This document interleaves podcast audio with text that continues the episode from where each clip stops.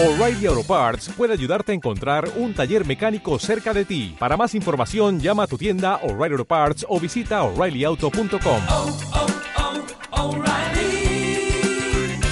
oh, Parts.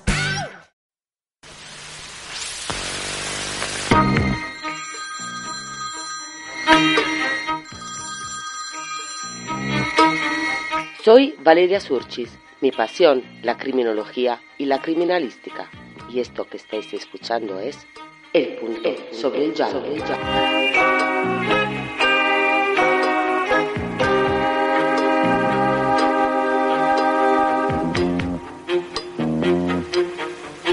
Giallo es una palabra italiana que se usa para definir un determinado género de suspense y terror italiano que tiene elementos de misterio que a menudo contiene slasher, crimen, thriller y terror psicológico y elementos de terror sobrenatural. En Italia nos referimos con el término giallo, que significa literalmente amarillo, a los subgéneros de ficción criminal, misterio y terror independientemente del país de origen.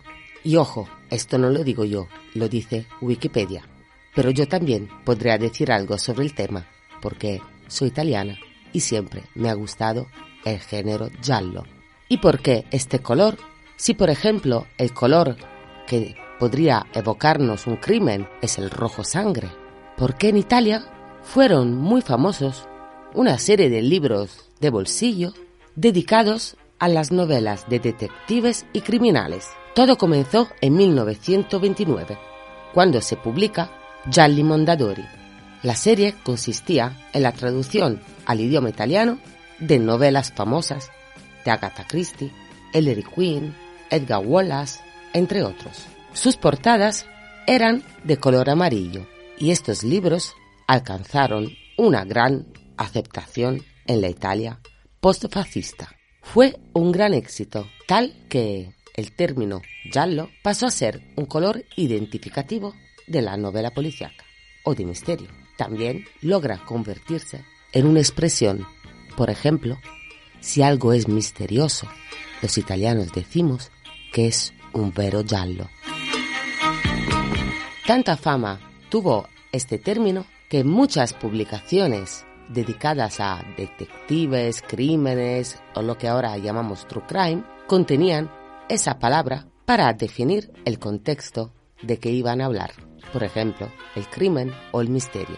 Hubo un programa muy famoso en Italia que se llamaba Teléfono Giallo. Era un programa donde la gente podía llamar para dar pistas para atrapar a delincuentes.